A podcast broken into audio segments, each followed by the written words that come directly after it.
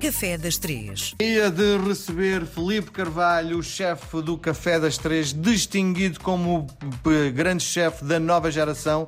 Estamos no 50 Seconds, o restaurante no topo uh, da Torre Vasco da Gama. Uh, embaixo tem um hotel. Uh, estamos os dois aqui em ambiente muito tranquilo. Como é que é a refeição? Uh, tem música ambiente ou uh, só por si a vista é o maior valor do espaço? Não, olha, inicialmente acontecia que as pessoas diziam que vinham cá por causa da vista e que no final davam-se conta que a vista era o menos importante em toda a experiência. nós aqui é um bocadinho, ou seja, é, é, tudo é importante, tudo faz parte da experiência, tudo faz parte de, do espaço a vista, inclusive, é, é inevitável eles estarem aqui e não repararem na vista, não é? E aqui o que tentamos fazer é que a cozinha e o serviço estejam à altura da vista. Bom, falando em serviço, um, ao longo da sua experiência, já algum cliente o chamou uh, a contestar alguma coisa que, que tenha servido? Aqui, que eu me lembro, aqui ainda não. muito bom, muito bom. E, e diga-me outra coisa. Um, quem está a, a, de alguma forma a usufruir desta experiência consegue distinguir os ingredientes que usa, isto é, a, a forma como os mistura, eles continuam de fácil reconhecimento para quem tem algum conhecimento mínimo de, de paladar e de cozinha. Uma pessoa consegue replicar isto em casa, isto é, é tão notório aquilo que está a usar que eu consigo replicar em casa?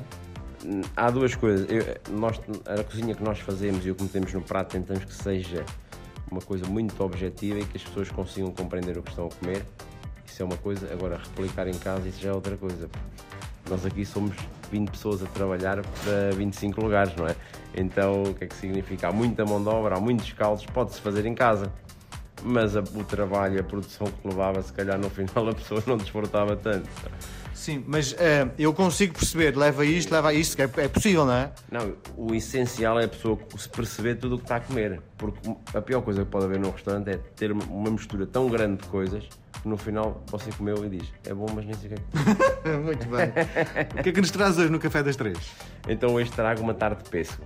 Também estamos aqui a entrar nesta temporada dos pêssegos e acho que uma tarde de pêssego caseira é uma boa massa folhada, se quiserem, que é mais fácil para quem está a fazer em casa. Diga-me lá uma coisa, eh, eu compro a massa nas grandes superfícies.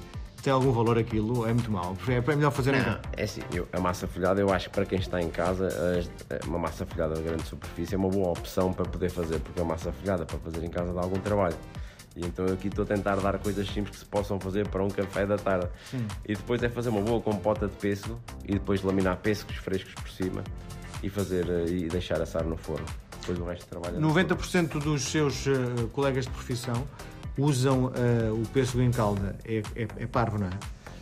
É sim, se me perguntar se eu gosto do pêssego em calda, a mim sabe bem comer de vez em quando um pêssego em calda, mas se tivermos o pêssego que tem em temporada muito bom e fresco, acho que é melhor fazermos o pêssego fresco. Muito bem. Grande Felipe, voltamos a conversar na próxima ah, semana. Obrigado, obrigado.